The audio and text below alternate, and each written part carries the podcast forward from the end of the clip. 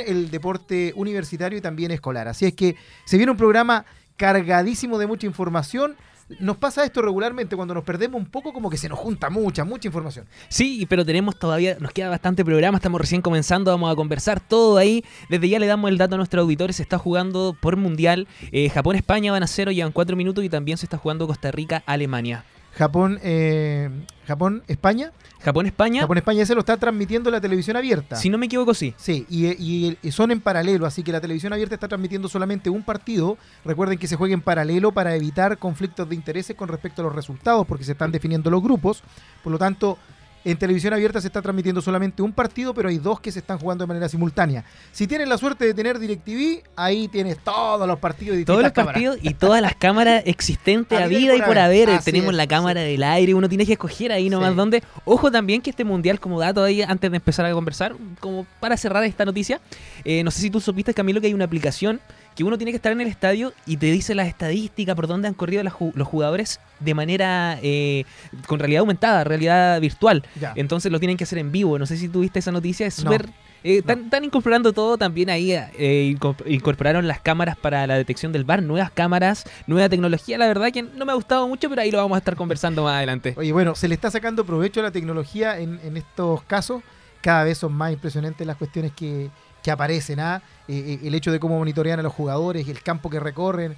Eh, hace rato ya apareció esto de que en el campo de juego se ve con distintos colores como térmico, verde, rojo, el jugador que recorre más, por qué lugar de la cancha se mueve, etcétera, y ahora cosas mucho más puntuales y precisas como lo dice Javier. Así que, bueno, la tecnología al servicio del deporte es bueno, pero cuando empieza a influir en las decisiones arbitrales y se empiezan a perder tiempos y cosas por el estilo, allí es donde se genera un poco de incertidumbre y uno piensa, bueno, las máquinas también se equivocan o también hay intervención de la mano del hombre. Ejemplo, lo que pasó con el penal de Messi ayer. Mucha gente dice el área chica es del portero. ¿Fue penal, no fue penal?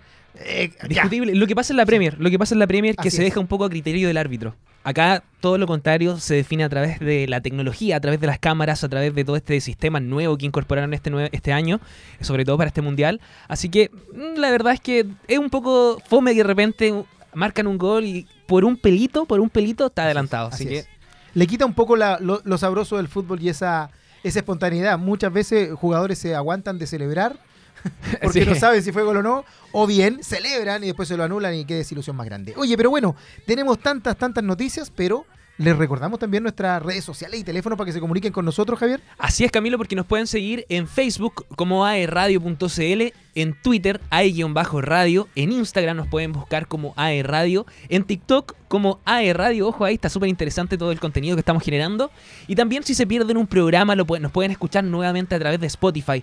Eh, pueden escuchar toda la programación, todos los programas que han tenido, los entrevistados, así que pueden revivir toda la programación de aerradio en Spotify buscándonos como aerradio. Perfecto. No hay excusas para no escucharnos, repetirnos, eh, perderse. Si se perdieron una entrevista, volver a escucharla, estamos en todos lados. Incluso, Camilo, si nos quieren ver, www.aerradio.cl nos pueden ver en vivo y en directo, saber cómo somos, saber cómo eres tú, saber cómo soy yo, saber cómo Elian también, que hace posible que el, que el programa funcione. Eh, y de igual manera tenemos WhatsApp, Camilo. Más 569 49 52 32 73. Voy a repetirlo un poquito más lento ahí para que lo puedan anotar. Más 569 49 52 3273. Si quieren comentar algún, alguna noticia que estemos hablando, alguna pregunta para un invitado que tengamos, lo pueden hacer a través del WhatsApp. Eh, ahí nosotros vamos a estar bien atentos, pedir una canción, mandar un saludo. Eh, sabemos que, estamos ya finalizando el año, últimos exámenes, últimos certámenes también para algunos. Eh, se viene todo encima. Así es. Diciembre se viene todo encima, pero le enviamos toda la fuerza y aquí nosotros le mandamos todo el ánimo y lo acompañamos también eh, en todo lo que les queda de año. Así es, aprovechamos de mandarle un saludo entonces a nuestro, a todos los estudiantes, pero también en particular a los estudiantes de acá de Duoc en el campus San Andrés que están finalizando eh, sus labores ya académicas, eh, a los chicos que nos escuchan también allá en campus Arauco y por supuesto a todos quienes están en, en línea y están a lo mejor acompañándose de nosotros para eh, hacer un trabajo, para empezar a estudiar prontamente. Así que la mejor de las vibras, ya queda muy poco muchachos a terminar bien el semestre para que se porte bien el viejito Pascuero. Y aquí nosotros, aquí nosotros lo mantenemos actualizado de todo el deporte nacional, regional e internacional. Así es. Camilo, ¿te, parece que partamos de buena manera el programa con las noticias? A lo que vinimos, dices tú. A lo que vinimos porque hay mucho de qué hablar y se nos está agotando el tiempo. En ese sentido, eh en ese sentido, eh, tenemos una noticia que se salió prácticamente la semana pasada, el 29 de noviembre, y fue acerca de la continuidad del torneo, cómo iba a ser, si se iba a dividir eh, de manera semestral o se iba a mantener de manera completa. Y en realidad, eh, pese a una, algunas, algunos tipos de votación bastante reñida, pero al final se va a mantener como corresponde el campeonato de manera anual. ¿Te gusta a ti, Camilo? Mira, bueno, primero hacer mención a que esto no es nuevo. Eh, durante mucho tiempo nuestro fútbol nacional ha pasado por distintos formatos de campeonato que dependen en muchas, muchas veces de intereses propios de los equipos, de los auspiciadores, de la cantidad de equipos que hay, del calendario también deportivo que hay, si es que hay muchas interrupciones, por ejemplo, como cuando está el Mundial o algún otro fecha tipo de FIFA. actividades, fechas FIFA, etcétera. Y hay varias modalidades de, de torneo. Nosotros o ustedes han escuchado tabla acumulada, puntaje general, eh, la primera fase, eh, quién fue el campeón del torneo de apertura, el, torneo de clausura. Es decir, hay varios formatos que se divide principalmente en, a veces en grupos de, juego o todos contra todos, ¿verdad? Y que va generando obviamente una cantidad de partidos X que también tiene que ver con el tema de la televisación, la recarga de los jugadores, otros torneos los que están participando, etcétera. Entonces, esto no es nuevo y eh, a veces se mantiene por un par de años el, el sistema de campeonato, pero en el transcurso de las últimas décadas hemos pasado por varios formatos de campeonato que, como les digo, tiene que eh, ver y obedece un poco también a aspectos deportivos, comerciales, intereses de los mismos clubes, o para tratar de hacer el, torneo un poco más entretenido también, de manera de darle eh, que hayan dos campeones, no que pase un año completo, ¿cierto? Donde a veces en el fútbol nuestro eh, han pasado o faltan cinco o seis fechas para que termine el torneo y ya se sabe quién es el ganador y ya no tiene mucha gracia el sistema. Mm. Recordamos también lo que fue lo que era el clausura, la apertura al principio, o sea, un par de años atrás, pero ahora eso ya quedó en el olvido. ¿Por qué? Porque luego del Consejo de Presidentes, muy esperado, se decía que había rumores de cambio importante, pero finalmente todo se mantuvo igual. En la próxima temporada del Campeonato Nacional de la Primera División será de manera anual y no semestral, como algunos clubes esperaban ya. De acuerdo, el acuerdo no fue fácil, hubo un empate en las dos votaciones iniciales, pero se conformó una comisión especial para buscar una solución. Finalmente salió humo blanco y una de la, dentro de la tercera votación, los presidentes de los clubes de la máxima categoría optaron por mantener el torneo largo. ¿Quién eran los clubes que querían el formato semestral? Tenemos aquí a Audax, Corezal, Everton, Guachipato, O'Higgins, Palestino y Unión La Calera, según DirecTV. Mm, así es. Bueno, e, estas decisiones de, de, los tipos de torneo, como les decía, eh, obedecen a distintas situaciones, entre ellas también el tema de los libros de pase. Eh, poder mm. hacer cambios de planteles eh, con, mayor regularidad o poder vender jugadores, ¿cierto? Cuando se abre el libro de pases. Así que hay varios factores que influyen en esta situación. Tiene que ver también con lo contractual, con lo que puede comprometerse el club, el contrato de los técnicos, del cuerpo técnico, de los jugadores, etcétera. Entonces, son varias aristas las que eh, eh, tienden a influir en este tipo de situaciones. Incluso se definía también eh, la cantidad de jugadores extranjeros jugando acá en el campeonato. Así es. Eh, se decía que se iba a aumentar a 6, pero en realidad el CIFUP dijo que no, que no iba a suceder eso, entonces se mantiene con 5 jugadores extranjeros. Me parece me parece súper bien, porque en ese sentido, si bien es cierto, es bueno que lleguen jugadores extranjeros, mm. pero cuando los jugadores extranjeros son un aporte y vienen a levantar un poco el nivel de nuestro fútbol. Eh, muchas veces se han hecho comentarios de que los refuerzos más que refuerzos fueron para completar plantilla, para, cumplir con ciertos negocios o para devolver favores, pero no para que vengan a eh, realmente a reforzar el, campeonato. Y lo otro importante es que, y, aquí no se trata de ponernos nacionalistas ni nada, pero entre más extranjeros hay, hay menor posibilidad, de que nosotros tengamos un buen tiraje para las series eh, inferiores, para los juveniles, para los jóvenes que están haciéndose recién camino, eh, porque es un cupo que ahí lo, lo, lo, utiliza un extranjero que se supone que viene con una mejor categoría, con más experiencia, y obviamente una de las cosas que más necesita nuestro fútbol en este momento, y pensando incluso en el recambio de la selección, es que vayan apareciendo oportunidades para los jugadores jóvenes, para las divisiones inferiores. Así es, sabemos que hay un trabajo que falta todavía acá en Chile, que son la, nueva generación, la generación dorada, que tenemos que hacer ese recambio. Eh, yo creo que tenemos que aprender también de otras selecciones. ¿ah? Oye, recordemos que eh, con el mismo fin este, de que efectivamente los jóvenes tengan cabida y juegan, eh, hay una parte del reglamento en donde se les exige durante el campeonato una cantidad de minutos de jugadores juveniles, de, de, jugadores jóvenes. Es decir, se ha tenido que ir obligando a los planteles, a los clubes, a darle tiraje a los jugadores jóvenes, teniéndolo una cantidad de minutos en total, y es por eso que en el último torneo, con mayor eh, seguridad, han escuchado por ahí que eh, hacen un cambio eh, a medio tiempo porque les faltan para completar los minutajes de los juveniles en cancha, etcétera. Entonces, esas situaciones claramente van en pos de que se le pueda dar tiraje a los chicos jóvenes y con llegada de extranjeros también eso merma un poco y que claramente lo que necesitamos es un muy buen material de, de, trabajo que después sea exportable, obviamente, ciertos jugadores, pero para eso hay que primero foguearse en su club, en nuestro país, en nuestro torneo, y no que salgan sin ningún roce deportivo a otras latitudes, que hemos visto lamentablemente muchos jugadores jóvenes que han fracasado porque han salido con muy buenas eh, características, con muy buenas cualidades, pero sin explotar el tema del rendimiento deportivo, de la competitividad. El caso de Ángelo Enríquez, que se fue al Manchester United en su tiempo y después... Y así un montón de ejemplos más, o sea, lamentablemente es así. Así es, Camilo. Y nos vamos del campeonato, eh, del, del, primer campeonato acá en Nacional, y nos vamos a la primera vez. ¿Por qué? Porque el dato que expone a la final de la primera vez, Cobreloa, el último perjudicado. Cobreloa alargó la maldición del subcampeón de la primera vez. Los íconos, eh, los, perdón, hicieron el gasto durante toda la campaña y no solo ascendieron directamente porque se encontraron al mejor que fue Magallanes en, la, eh, Magallanes en ocho décadas. Al terminar el segundo puesto, los mineros debieron definir el segundo ascenso con Deportes Copiapó, que terminó en tercer lugar en la fase regular, como viene ocurriendo en las últimas temporadas. Fueron los Copiapín, Copia Opinos, quienes se quedaron con el triunfo con un 0-0 de ida y un rotundo 5-0 en Calama. La temporada del 2010 fue la última que el subcampeón ascendió directamente a la primera división y desde el año 2011, con diferentes formatos de la inestabilidad del fútbol chileno, solo de los dos de los 14 equipos lograron el ascenso para, tras terminar en segundo lugar. Eh, con, formato actual con, el, formato actual que nació en el año 2018, solo un club logró el ascenso eh, al vencer en la liguilla, que fue Deporte La Serena en el año 2019. Terminó detrás de Santiago Wanderers en la fase regular y un torneo suspendido abruptamente por el estallido social que vivió Chile eh, que vivió Chile. En enero del año 2020, los papayeros se quedaron con un competitivo octagonal final en el Estadio Nacional, superando a Deportes Temuco por penales en la final. En la transición del año 2013, el torneo de la B se jugó con dos grupos, norte-sur, y, y, los dos primeros equipos de cada zona se midieron en la liguilla. Universidad de Concepción fue el segundo grupo sur y venció en la final a Curicó Unido, quien habría sido líder de la fase regular. Eh, ¿Cómo le fue al subcampeón de la primera B? El 2011, aquí tenemos algunos datos. Eh, Nadal perdió contra Santiago Wanderers, que militaba en la primera división en la promoción por 2 a 1, por 1-0 eh, y 2 a 2, que no ascendió. El 2012 Barnechea perdió la definición por el subcampeonato en el ascenso frente a Ñublense. En el transición 2013 Magallanes, el segundo grupo norte, queda eliminado en semifinales de la liguilla ante Curicó, que no ascendió.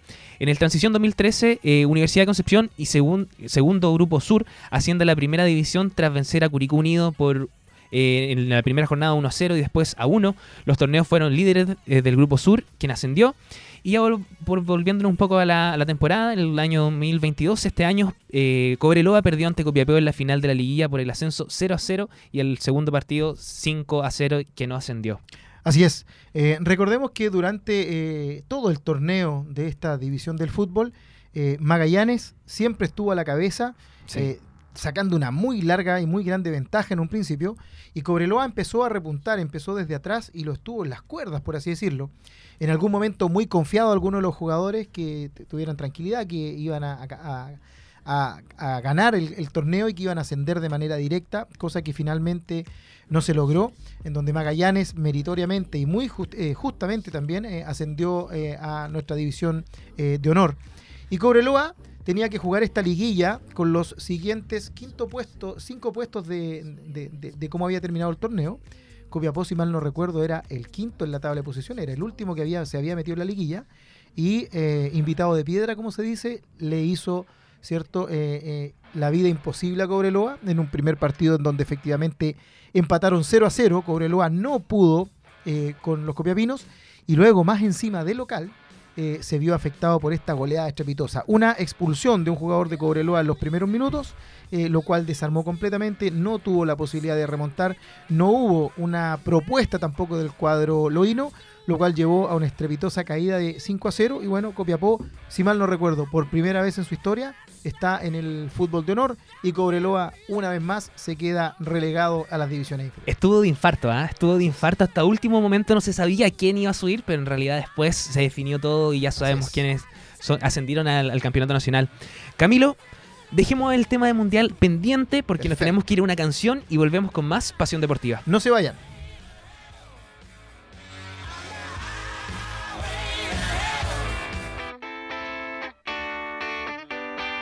Yeah.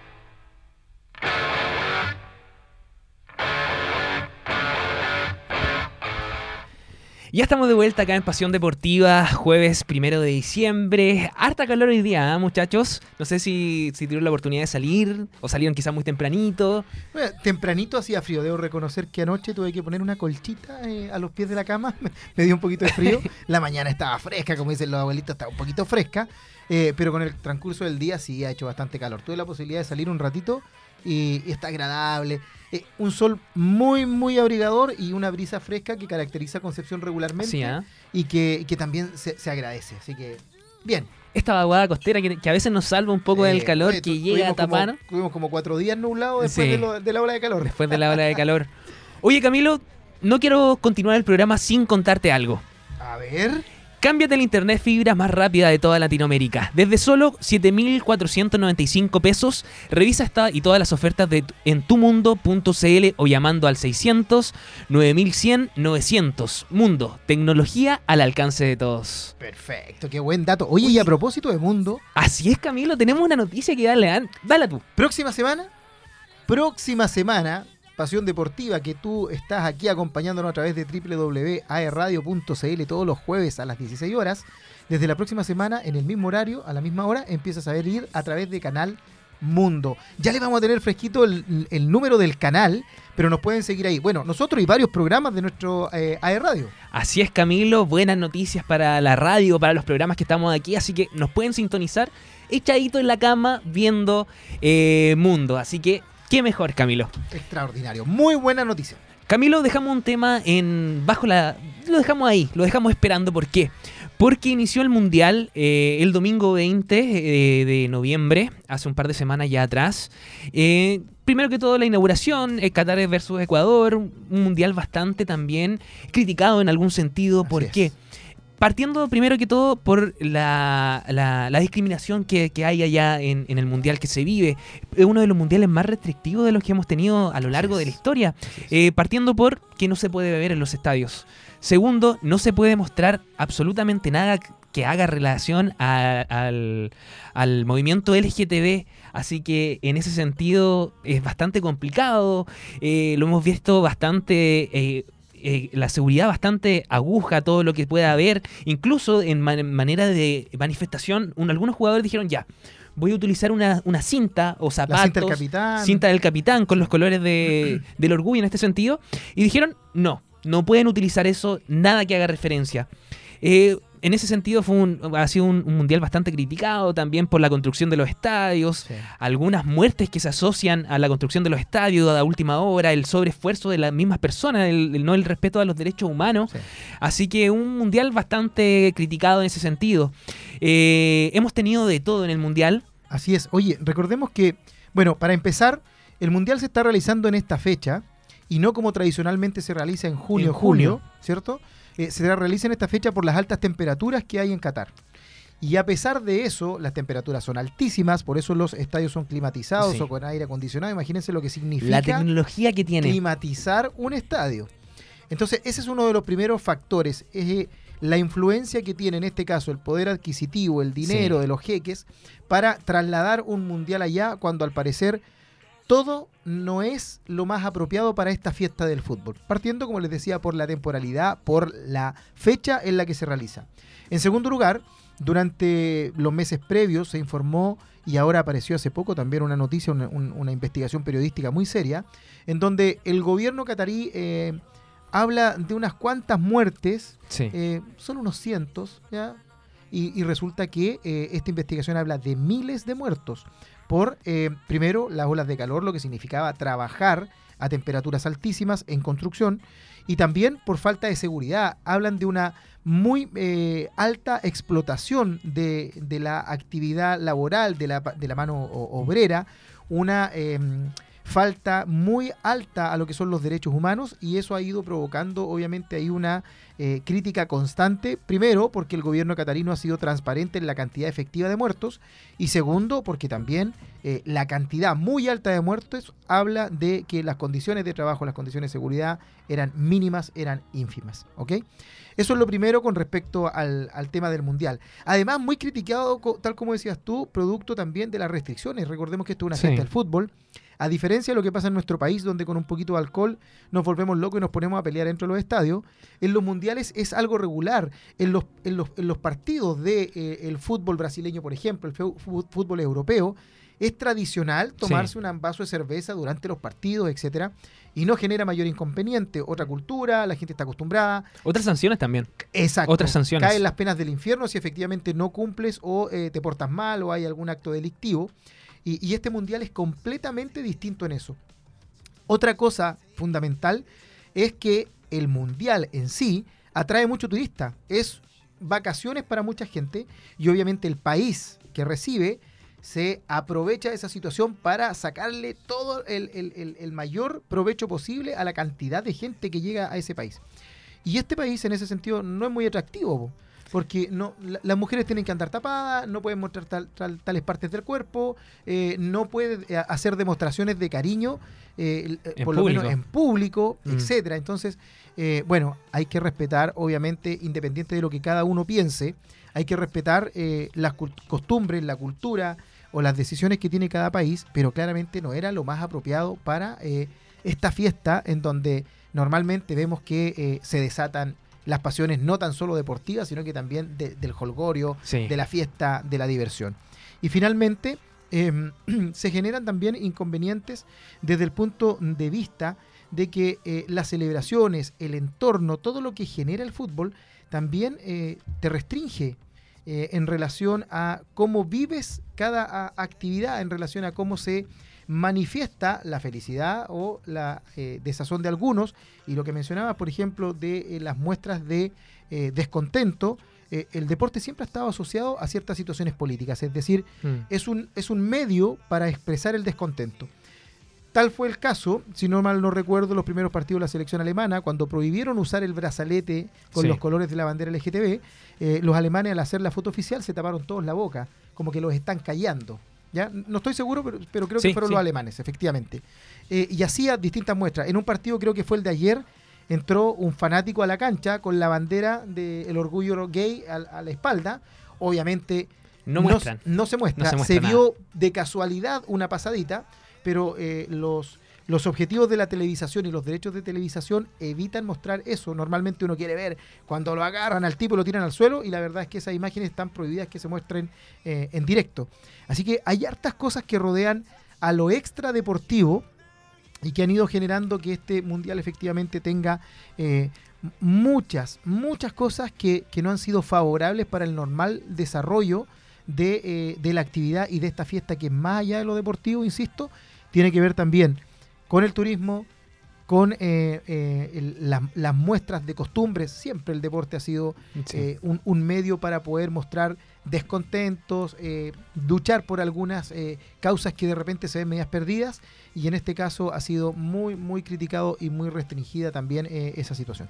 Camilo, se están jugando las fases de grupo. eh, se está, todavía quedan una jornada de fase de grupo que sería el día de mañana. El día de hoy se está enfrentando, como bien mencionábamos, España, España, perdón, Japón, Costa Rica, Alemania. Ya hay resultados. Ya España va ganando 1 a 0 a Japón y Alemania va ganando 1 a 0 a Costa Rica. Están en vivo y en directo. Solamente llevan 31 minutos jugados. Y ya quedaría la última jornada de mañana, en donde juegan eh, los siguientes equipos. Perdón, perdón, perdón, perdón, perdón. Donde juegan los siguientes equipos. Eh, Corea del Sur, Portugal, mañana a las 12 del día. Gana Uruguay a las 12 del día. Y ya después a las 4 de la tarde, Serbia, Suiza. Camerún, Brasil a las 16 horas. Así es. Todo esto para definir los octavos de final. Y hay equipos que están ya prácticamente listos para los octavos de final. Y los encuentros ya se encuentran listos. Sería Países Bajos, Estados Unidos, el sábado a las 12 del día. Argentina, Australia a las 16 horas del mismo día sábado. El día domingo se enfrentan Francia, Polonia. Eh, de igual manera se enfrenta Inglaterra, Senegal a las 16 horas. Eh, por definirse todavía está el partido del lunes. Ya clasificó Croacia el día de hoy y Marruecos. Estamos a la espera de lo que pase entre el partido de Japón-España, que lo más probable es que España ya está prácticamente clasificado. Y Alemania-Costa Rica. Aquí tenemos que definir quién va, si Alemania, Japón o Costa Rica, porque Alemania ha tenido un pésimo mundial. Exacto. Alemania está en las cuerdas. Bueno, una de las tantas sorpresas que ha tenido este mundial. Y recordemos que en la siguiente fase, eh, los octavos de final, aquí ya es el partido es muere-muere. Es decir, muere o muere. tienes la oportunidad de jugar con el rival y si pierdes de inmediato para la casa y el que gana sigue avanzando. Por lo tanto, eh, son partidos decisivos, hay encuentros muy interesantes, muy, muy interesantes. Oye, y hay un dato eh, igual entretenido. Uruguay juega con, eh, mañana si no me equivoco, Sí, con Ghana. con Ghana. Y allí hay una polémica que se arrastra hace unos cuantos años. Si ustedes eh, recuerdan, la última vez que se enfrentó Uruguay con Ghana, también definían el paso a octavos de final. Y en el último minuto, un gol cantado de Ghana, Suárez mete la mano y lo ataja. Mm. Penal para Uruguay, expulsión para Lucho Suárez. Lucho Suárez se queda al ingreso del túnel, patea el penal el jugador de Ghana, lo ataja Mullera, termina el partido y Uruguay clasifica. Ni explicarle la alegría de Lucho Suárez, pero imagínense la rabia contenida que tienen los senegaleses con esa situación extrafutbolística y antideportiva que generó quedar afuera cuando se arriesgó Lucho Suárez, metió la mano, penal y expulsión, pero finalmente Se convirtió en la figura. le dio la clasificación a su país. Así que un sabroso encuentro para mañana. Ahí vamos a ver entonces lo que sucede mañana a las 12 del día entre este encuentro Uruguay gana a ver quién clasifica igual porque Uruguay se le ha complicado igual. Sí, sí, se le está complicando a los sudamericanos, Sí, ¿ah? sí. Eh, bueno, Uruguay además se le suma que después de, no recuerdo, pero un montón de años, su director técnico Tavares, que ya los últimos años lo habíamos visto muy complicado de salud, con muy poca movilidad también, cierto desplazamiento eh, complicado, eh, debutaron con técnico nuevo en este mundial y claramente han habido roces también internos. Eh, precisamente en el último partido se criticaba que eh, los cambios no habían sido acertados, había ahí como una disputa. Eh, es cambiar un sistema de juego completo y después de haber tenido, no sé, durante 20 años al mismo técnico, que llegue alguien a lo mejor mucho más joven, que no lo, no, lo conocen tanto, que no lo respetan futbolísticamente, genera este tipo de conflictos. Y además, obviamente, que el equipo de Uruguay no ha venido al 100%. Eh, recordemos que las clasificatorias tampoco le fue eh, de lo mejor, tuvo Mm. altos y bajos. Por lo tanto, eh, hay ahí una situación deportiva eh, importante con nuestro país casi vecino y que eh, es uno siempre uno de los candidatos, quizá no por la calidad del juego, sino por la garra que le ponen y que finalmente siempre se están metiendo, siempre se están metiendo. ¿Viste a Luis, a Luis Suárez? Estamos hablando de Luis Suárez. ¿Lo viste ahora el cambio físico que Sí, tuvo? Se sí, nota también el cambio de... El cambio de, el, de equipo. de- el cambio de equipo, el cambio de dificultad o de nivel Mm. competitivo que tiene. Recordemos que volvió a Uruguay a jugar eh, a, a- a equipo local. Si no me eh, equivoco, de segunda división también. Eh, claro, podría decir. Claro, y, y- y tiene allí la particularidad de que obviamente el desgaste es menor, la exigencia es menor. En Europa jugaba dos partidos, hasta tres partidos de repente semanales, sí. más los entrenamientos. Entonces, sí, fue criticado porque estaba un poquito más cuadrado, etcétera. Eh, pero bueno, Harta, harta realidades también porque Eden Hazard, que jugó hoy día por... Que jugó hoy día, igual se notaba así un poco sobrepeso. Sí, sí. La verdad es que siempre pasa esto, sí. siempre Oye, pasa. Y hay otro Hazard, debe ser hermano, me imagino. Debe ser hermano. Debe ser hermano. llegar dos hermanos a la selección. Qué orgullo para el Qué papá. orgullo para el claro, papá. Claro que no le gusta el fútbol al papá. Recordamos también a Ronaldo también que se criticó la- al fenómeno Ronaldo, que también estaba dentro de los estadios, se pueden ver diferentes tipos de figuras, ha sido Exacto. bastante bonito, ¿ah? Sí. Bastante bonito. Y dejamos el Mundial de lado, Camilo, ¿por qué? Porque nos vamos al básquetbol. ¿Por qué? Porque en la previa del, partido frente a los Golden State, los Mavericks confirmaron la salida del base cordo- cordobés y la contratación de Kemba Walker. ¿Cómo seguirá su carrera? A poco menos de horas del inicio del partido entre Dallas y Golden State, los Mavericks confirmaron la noticia en los medios eh, que habían dicho los medios especializados, ya que habrían anticipado que el lunes, eh, ce- cerca del mediodía, eh, cerraría su jornada. Los argentinos no queremos escuchar que la, franquicia oficializó en sus redes sociales el corte de Facundo Campazo. Inmediatamente en la publicación siguiente, Dallas anunció además la contratación de Kemba Walker, quien reemplaza al base cordobés. Eh, los cuatro, las cuatro derrotas consecutivas sufridas por los Mavericks, que luego del triunfo del martes ante los Warriors, quedaron novenos con un récord de 10 a 10. Eh, convencieron a, los, a tejanos de realizar un cambio y apostar por el experimentado base estadounidense, quien fue cuatro veces All-Star y que en su currículum tiene los pasos del Charlotte Hawks, el Boston Celtics y el Nueva York Knicks. Eh, el argentino, ex Real Madrid y Denver Nuggets, fue incorporado el pasado 18 de octubre, pero tuvo poco protagonismo en el equipo de los Jason Kids. Eh, sumó un promedio de 1,3 puntos, 0,3 rebotes, 1,1 asistencias por encuentro en 6,5 minutos en promedio. Tras finalizar la temporada del año 2021-22, el segundo año de Denver, eh, Campazo no, tu- no lo tuvo fácil para quedarse en la NBA. La franquicia del Colorado decidió no renovar el vínculo argumentando que busca armar un equipo de mayor talla. Cabe destacar que el base cordobés tiene 31 años y mide 1,78 de altura. Así es. Eh, bueno, primero que todo, meritorio que Campazo eh, tuviese este paso por eh, la NBA en distintos equipos, Mm. tal como lo mencionaba, con tan solo un metro setenta y ocho de estatura. Bien bajito, ¿ah? O sea, para la un NBA. Metro, un metro setenta y ocho de estatura es bajísimo, eh, incluso para niveles bastante más o menos competitivos que lo que es la NBA. Por lo tanto, claramente fue meritorio llegar Y claro, los hinchas argentinos estaban muy motivados con él, porque después de Ginóbili, ¿cierto? Que fue Mm. la gran figura que tuvo eh, el país argentino con respecto a jugadores en la NBA, estaba este muchacho Campazo, ya no muchacho ahora, eh, y que era, como les decía, muy meritorio con, con esa estatura, las características que tenía. Y bueno, sabemos lo competitivo que es eh, la NBA, eh, y no tan solo en lo deportivo, hay un tema de marketing, pero fuertísimo. Gigante, gigante, gigante. No, no- no hay cómo, no hay cómo eh, escapar a, esa, a ese tipo de situaciones y obviamente se complicó esta pasada que además de no tener muchos minutos, o sea, recordemos que tenía un promedio de 6,15 minutos por, eh, por, Por partido, encuentro. por encuentro, lo cual es bajísimo, son eh, cuatro tiempos de 20 minutos los que se juegan y, y tener solo seis es eh, muy ínfimo y eso da obviamente la cantidad del resultado que tiene de rebotes y puntos y jugaba muy muy poco. Y ahora, Camilo, nos preguntamos qué pasa con Facu. Bueno, el cordobés dentro de las próximas 48 horas será liber- liberado sin restricciones. Entonces, ¿cuál es el equipo que suena? Nuevamente suena su vuelta a Europa, al Real Madrid, equipo que Facu dejó en el año 2020 para iniciar su camino a la NBA y en el que ganó tres veces la Liga de España, el 2015, 18 y 19, y en dos oportunidades la Euroliga, el 2015 y 18. Así que yo creo que lo están esperando con los brazos abiertos. Sí, sí, tuvo muy buen paso por España y eh, si bien es cierto, lo más popular, la mejor liga y lo más transmitido es la NBA, en Europa hay ligas deportivas como en este caso la Liga Española, en donde eh, es muy, muy fuerte, muy intensa y también muy bien remunerada. Son equipos profesionales, los cuales buscan obviamente eh, poder mantener el estatus deportivo que tienen. Por lo tanto, claramente no es una mala opción para que Campazo pueda volver eh, al básquetbol eh, español de uno de los equipos eh, o clubes también, no tan solo en el básquetbol y en el fútbol, en distintos deportes, uno de los clubes más grandes eh, a nivel mundial. Oye Camilo, antes de finalizar con este bloque, eh, quiero comentar algo, porque nos preguntamos ya. Facu se va de la NBA, pero ¿cuántos latinoamericanos juegan en la NBA? Aquí tenemos la lista que está conformada también por argentinos. ¿ah?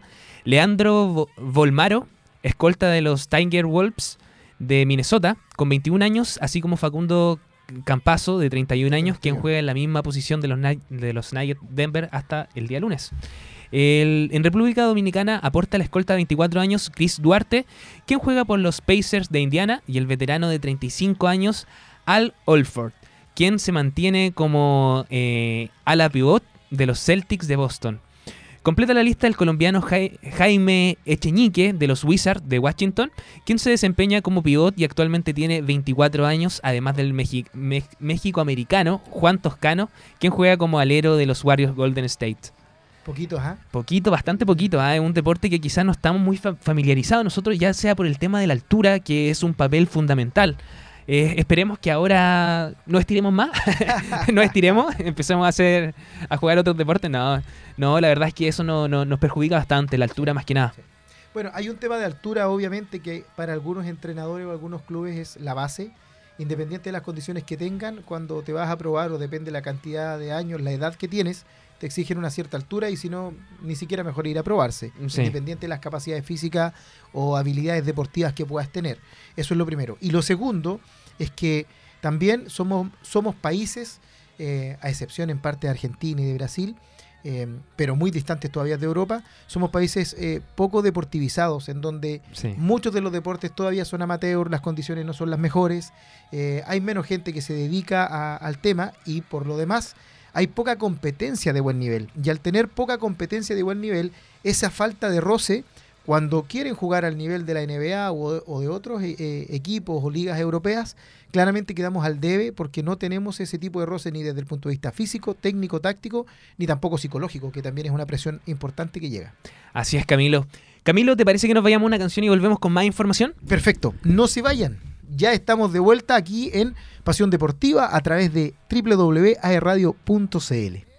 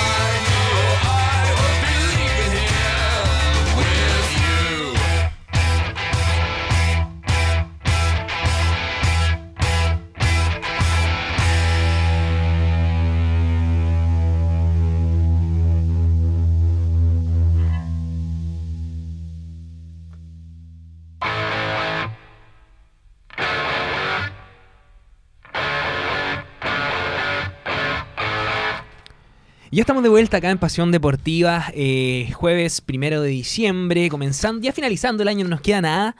Eh, y en ese sentido ha sido una jornada bastante eh, importante en donde ya se empiezan a hacer, los cierres de cada temporada.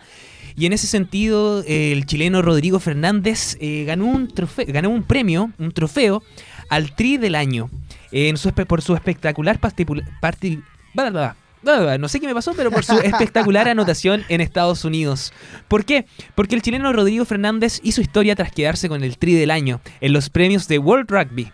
Eh, se lució y tuvo su recompensa el rugbyista chileno Rodrigo Fernández, quien se quedó con el galardón del Tri del año en los premios de World Rugby. El deportista nacional subió al escenario a recibir su condecoración, producto de una increíble jugada ante Estados Unidos, donde corrió desde su campo burlando a rivales hasta realizar su anotación.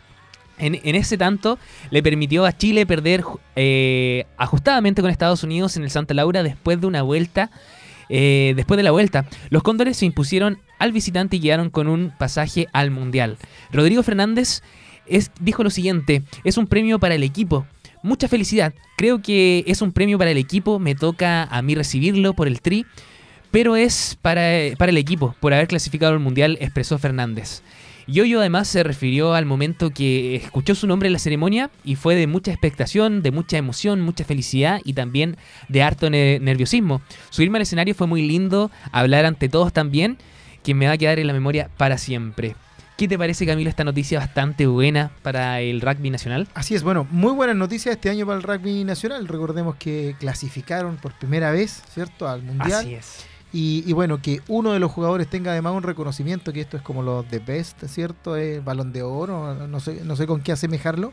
Eh, claramente, y, y en el try, que es una jugada tradicional de- del rugby, es importantísimo que haya sido, es como el gol del año, el premio Puskat, Mm. una cosa así.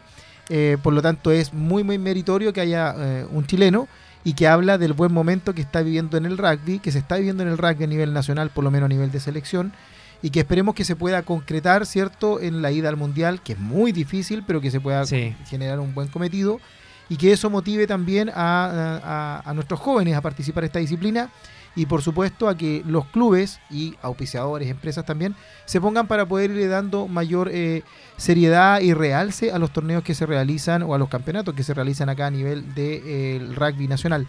En nuestra zona hay clubes muy importantes de mucho Muy, renombre muy importante. y que, y que claramente con el tiempo se ha ido perdiendo un poquitito eh, esta eh, competencia eh, o ha ido mermando producto efectivamente, bueno, de ya todos sabemos el estallido social posterior pandemia y está tratando de resurgir nuevamente con, con muy pocos recursos, más que nada a, a puño y a ñeque de los mismos jugadores y las instituciones que, eh, que los apoyan, las instituciones que representan. Así que eh, buen momento para el rugby nacional a nivel internacional, lo cual o vea- ojalá lo veamos reflejado en lo que pase a, nivel interno para que pueda seguir creciendo.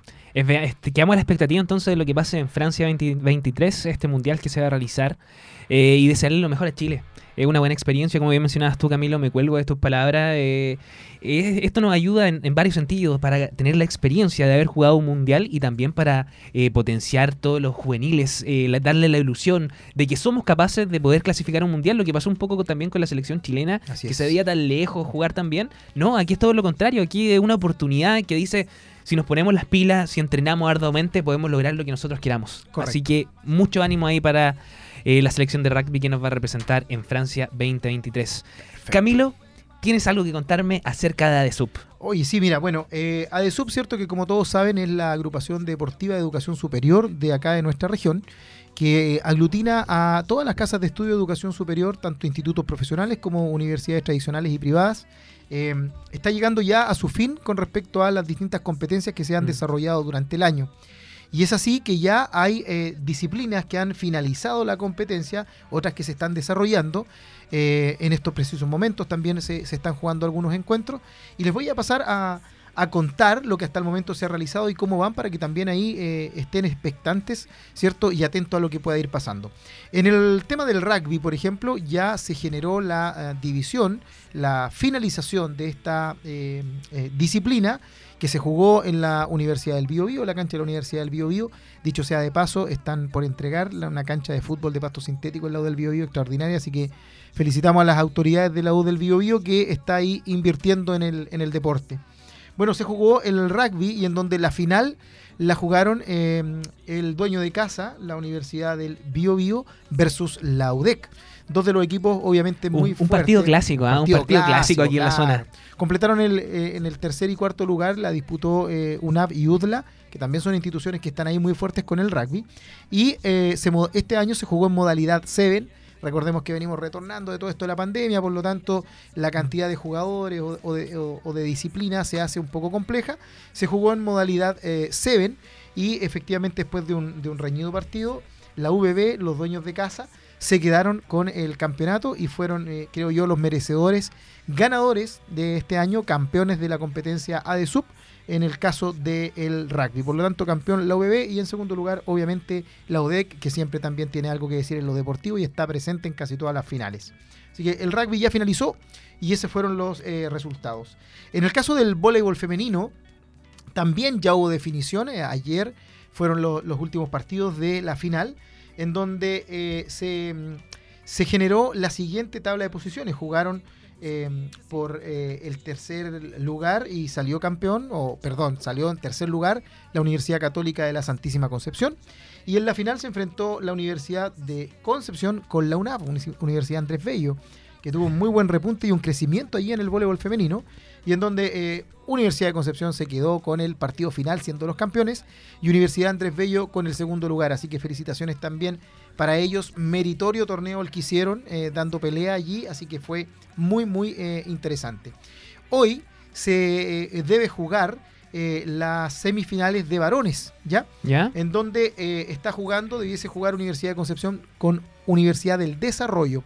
De estos dos sale el eh, finalista que al parecer el próximo martes se enfrentaría a la Universidad Católica de la Santísima Concepción, que ayer en este partido de semifinales se enfrentó a la Universidad Andrés Bello y que tuvo un resultado positivo, ganando por 3-0 en los sets. Por lo tanto, eh, Universidad Católica de la Santísima Concepción está a la espera Mm. del ganador del partido de hoy entre la Universidad de Concepción y la Universidad del Desarrollo para jugar la final la próxima semana, así que ahí les vamos a estar contando. Y obviamente por el tercer lugar se enfrentaría la Universidad Andrés Bello con el perdedor de este partido que vamos a tener hoy día. En el caso del fútbol femenino, el fútbol femenino ya también tuvo su definición y el gran campeón, que venía haciendo una campaña extraordinaria durante todo el, el semestre y todo el año, fue la Universidad de San Sebastián. Las chicas de la Universidad de San Sebastián se coronaron campeonas, dejando en el segundo lugar a la Universidad de Concepción en un partido que se definió a penales. Estuvo Uh, muy, muy entretenido. buenísimo. Y la Sanseba eh, se logró quedar con el primer lugar, quedando en segundo la Universidad de Concepción.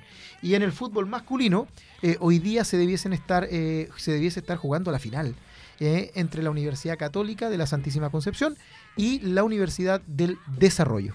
Así que ahí está. Hoy la Universidad del Desarrollo llegó dejando afuera a los varones de la San Sebastián, que venía haciendo un torneo impecable y en penales lograron primero lograron un repunte de un 2-0 abajo eh, se fueron a penales y lo ganaron. Así que los chicos de la Universidad del Desarrollo están ahí en la disputa de por el primer lugar versus a la Universidad Católica de la Santísima Concepción. Así que maravilloso.